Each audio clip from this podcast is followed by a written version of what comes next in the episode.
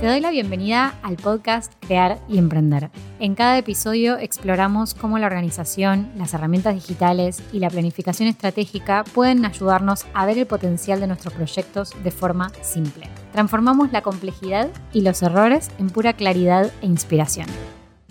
Mi nombre es Julieta Pelicioli, soy fundadora de la agencia Regiar y la voz que escucharás en el podcast. ¿Comenzamos?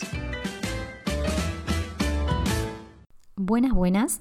Bienvenidos a un nuevo episodio, el primer episodio del año 2023.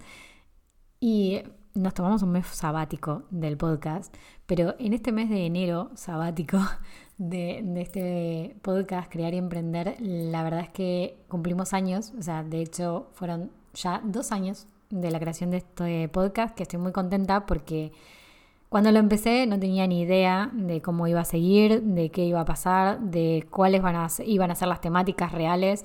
Como que fue un poco mutando también con el tiempo, con el crecimiento de la agencia, con mi crecimiento personal y estoy muy contenta por eso.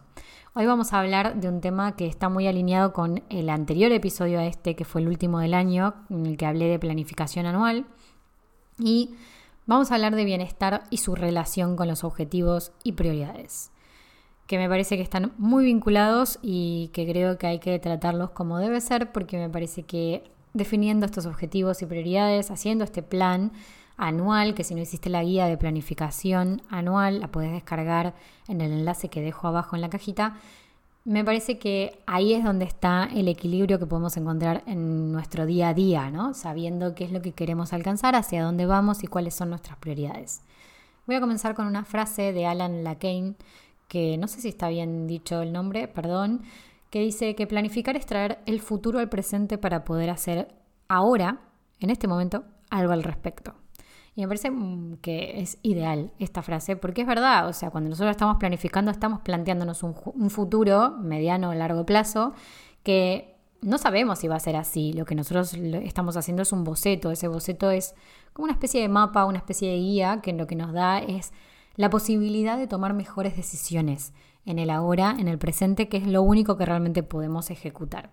Entonces, el crear nuestro plan trae ilusión, trae un hermoso aire de nuevos comienzos, de nuevas ideas y mucha inspiración para un para el desarrollo, ¿no? De, pero la realidad es que esto se va diluyendo si no tenemos algo en claro desde un primer momento, nuestras prioridades personales y profesionales. Por eso en la guía de planificación van a ver que lo mezclo mucho y siempre lo mezclo mucho, lo que tenga que ver con lo personal, con lo profesional, porque me parece que es muy diferente, o sea, es muy difícil, o sea, diferenciarlo en un plan. Me parece que tiene que ir todo bastante vinculado porque de uno desprenden decisiones del otro y eh, así se mezclan. Cuando comenzamos el plan de acción de un nuevo año, y si hiciste la guía gratuita de planificación anual, esto lo puedes confirmar efectivamente. Lo que suele suceder es que una de las cosas que nos olvidamos es de priorizar. Y estoy segura de que para poder priorizar correctamente necesitamos tener unos objetivos claros y bien marcados. La realidad es que voy a escaparle un poquito a la típica definición de objetivos SMART, que me parece que está muy bien, es muy acertada y de hecho siempre te menciono en todos los episodios que los objetivos SMART son muy eficientes justamente para poder nosotros medir después qué es lo que ocurrió. Entonces, por supuesto que te invito a hacer objetivos SMART, pero si no te salen a la primera, que eso no sea un condicionante para no tener tus objetivos escritos. ¿Por qué? Porque muchas veces como tenemos tan marcado, bueno, que tienen que ser eh, medibles, alcanzables, realistas, determinados en tiempo, ta, ta, ta, como que, bueno, eso ya nos traba un poco la Matrix y hace que no podamos avanzar. Entonces, sí, ahora voy a hablar un poco del detalle de cuáles serían unos buenos objetivos, pero que esto no sea un impedimento para poder crear los tuyos. Me gustaría hacer entonces este breve repaso de cómo se ven unos buenos objetivos, qué cosas debemos tener en cuenta. Los objetivos bien definidos lo que cumplen son dos requisitos fundamentales, que son que ayudan a imaginar lo que deseas alcanzar y transmiten la ilusión de poder lograrlo. Si no te emociona ese objetivo que te planteaste, si no te hace ilusión, si realmente no te pasan cosas con ese objetivo que estás escribiendo y parece como muy, muy surrealista lo que estoy diciendo, pero tiene un sentido, entonces ese objetivo o quizás no es tuyo, o quizás realmente no es tan emocionante, entonces habría que replantearlo, o algo pasa. Entonces eso ya es un, ruido que hace a la hora de definir esos objetivos que podés revisar de vuelta. Hay tres puntos claves que quiero mencionar para reconocer estos buenos objetivos. El primero es enfocarlos de forma positiva. O sea, más allá de lo que dije antes de Smart y todo eso, me parece que es importante estos tres puntos saliéndonos de la, de la típica, ¿no? Primero que sean de forma positiva. Un objetivo debería ser aquello a lo que te dirigís y no de lo que te alejas. Entonces, lo que estamos hablando es, hablando de objetivos o metas, de aproximación en lugar de metas de evitación. Vamos a poner ejemplos. De aproximación sería que te acercas a un buen objetivo. Quiero hacer deporte para tener una buena salud o, por ejemplo, quiero eh, crecer en X país o quiero tener X facturación, alcanzar X, facturación este año. Me trabé, perdón. Y si no, por ejemplo, de evitación, que era lo que decíamos antes, ¿no? Que, no, que te alejas de, de, algo que no querés más, o sea, te estás, estás hablando de alejarte de algo negativo de tu presente, como por ejemplo querer dejar de ser tímido o tímida, o de negocio podría ser quiero dejar de tener tantos clientes con ticket bajo. O quiero dejar de atender a tantas personas eh, en un mismo mes, porque no me dan los tiempos, porque lo que sea. Cuando pienses en un objetivo de evitación, que son de los que te estás alejando de algo negativo, transforma ese objetivo primero en un objetivo positivo, o sea, cómo sería positivo ese objetivo, y lo que anotaste como negativo, anótalo como algo que es no negociable algo que tomaste una decisión, como una decisión estratégica tomada gracias a la información que tenés. ¿Por qué pasa esto? Porque, como vimos en la guía, venimos muchas veces de una revisión de lo que sucedió, de obtener información, datos interesantes que nos, que nos dicen es cosas que ya pasaron que no queremos volver a repetir. Esas son decisiones, esas son prioridades. Entonces, saber que eso no es que no sirva y porque como es un objetivo de evitación no me sirve, lo que tiene que funcionar es como recordatorio, como una decisión estratégica, como una decisión potenciadora y muy personalizada, o sea, muy personal, quiero decir, para poder tomar mejores decisiones en un futuro. Y que eso se convierta en esos objetivos que realmente sean motivantes, que sean objetivos de aproximación, que me lleven a un lugar mejor. Entonces, no los descartes, simplemente anotalos en una lista de decisiones que tomaste para poder establecer esas prioridades y el foco que vas a tener este año. Pensá en tus objetivos siendo realista, dándoles una fecha o intervalo de tiempo. Para mí este es como un segundo escalón o una segunda fase de lo que tiene que ver con la planificación y la definición de objetivos. Primero definimos todos esos objetivos, después les vamos a dar un plazo. No te preocupes ahora para darle un plazo. Primero definilo y después vamos a ver si ese es un objetivo grande que necesita todo el año para poder ejecutarlo, entonces va a estar presente en cada trimestre. O si es un objetivo que se puede ejecutar en cierto plazo, en un trimestre lo puedo resolver, pregúntatelo, ¿esto se puede hacer en un trimestre? ¿Lo puedo hacer en un mes? Bueno, lo voy a marcar en ese mes, en ese trimestre, lo bajo a la realidad. Y por último, de estos tres puntos claves que decía para reconocer los buenos objetivos, priorizar los más importantes. Revisa tu lista de objetivos, enumeralos en orden de importancia, volvé a revisarla cuantas veces necesites revisar esa lista y si puedes decirlos en voz alta, o sea, si los puedes leer en voz alta o compartir con alguien, mejor, porque a veces uno en voz alta se da cuenta de o lo ilógico que era el objetivo, lo inalcanzable que puede llegar a ser, que en ese caso lo que hacemos es bajarlo a objetivo más pequeño, eh, o quizás lo poco interesado que estaba uno en ese objetivo, ¿no? Porque cuando lo decís en voz alta, algo te tiene que pasar. O sea, si yo digo en voz alta, quiero llegar a X cantidad de clientes o quiero llegar a tal mercado de tal país, me tiene que ilusionar, tiene que pasarme algo, tiene que hacerme un, o sea, vibrar de alguna manera conmigo y con lo que quiero lograr para que realmente sea representativo de, mi negocio de, o mis objetivos personales. Entonces, para mí, el saber priorizar esos, esos objetivos y darles un orden, decir, cuáles van primero, cuáles van después, y ahí tomar decisiones en base a esa, a esa priorización de cuándo van a ocurrir, excelente. O sea, es como el mejor caminito que te puedo hacer en este, en este episodio. Uno de los errores más comunes es pensar que podemos conseguirlo todo y el siguiente es que todo importa por igual. Entonces, ojo con esto no todo es importante, no todo es importante hoy y ahora. Quizás sí es importante, pero no es importante este trimestre. Entonces, si yo tengo que definir que, o sea, uno de mis objetivos es profesionalizar mi web, vamos a decir, que es uno de mis objetivos, de hecho, que lo vamos logrando y que vamos por fases, vamos a decir. Si yo lo que quiero es, por ejemplo, una de las uno de los objetivos es poder tener fotos profesionales o que, bueno, que sería más una acción, yo voy a definir ese objetivo para este trimestre o para el otro, pero no me voy a preocupar este si lo definí para el próximo. Voy a dejarlo para más adelante. No es prioridad hoy.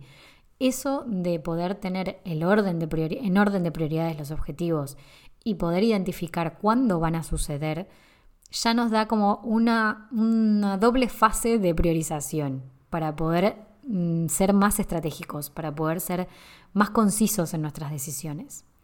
Las personas exitosas lo que logran es detectar lo esencial de lo importante y cómo eso hará que tengan pequeñas victorias a lo largo del tiempo hasta llegar al resultado final. O sea, ir celebrando esas pequeñas victorias. Por ahí son pequeños objetivos que también tenés y que posiblemente estén en ese listado que te hagas. Y lo que hacen las personas que realmente son exitosas y que se consideran que tienen un equilibrio dentro de sus vidas y que logran alcanzar sus metas, lo que hacen es ver esa parte esencial, ¿no? Eso que es importante. Pero no importa tanto el resultado final en el día a día, o sea, en el día a día lo que importa es esa pequeña victoria de hoy. Pero si vos tenés mucho más claro hacia dónde estás yendo, cuál es tu meta final, cuáles son esos alcanzables, créeme que el mail que estés mandando el martes a las 3 de la tarde va a ser una pequeña victoria.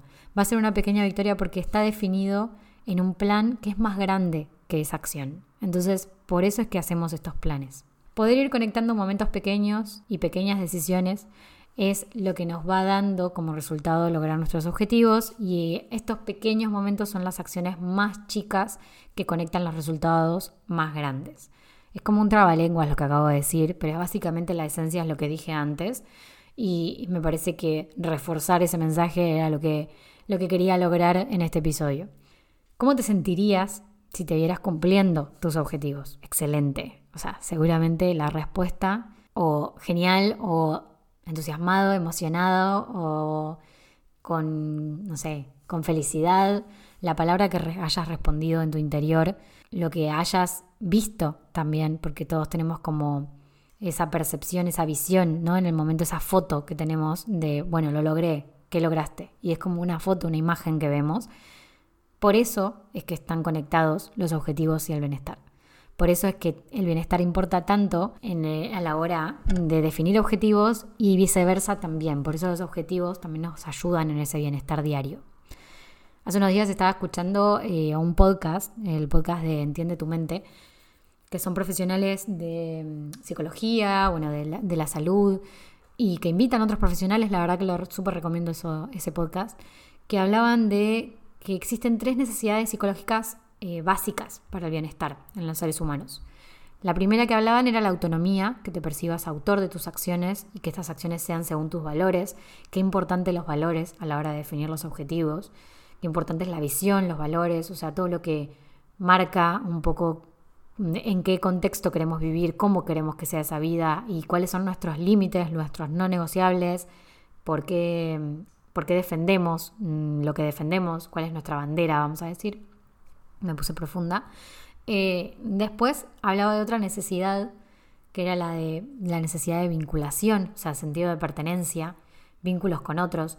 Eh, Stephen Covey habla mucho de, de, los roles, de definirte, definir tus objetivos en base a roles, o sea, ponerte los roles de, por ejemplo, como pareja, como hija, como emprendedora, como amiga y en cada uno de esos roles definir objetivos, eso es una forma, la verdad que también está, está muy buena, lo he hecho y, es re interesante verlo así porque como que tenés muy bien definidos y los objetivos por cada uno de esos roles y hacen que no dejes nada afuera, nada importante para vos afuera.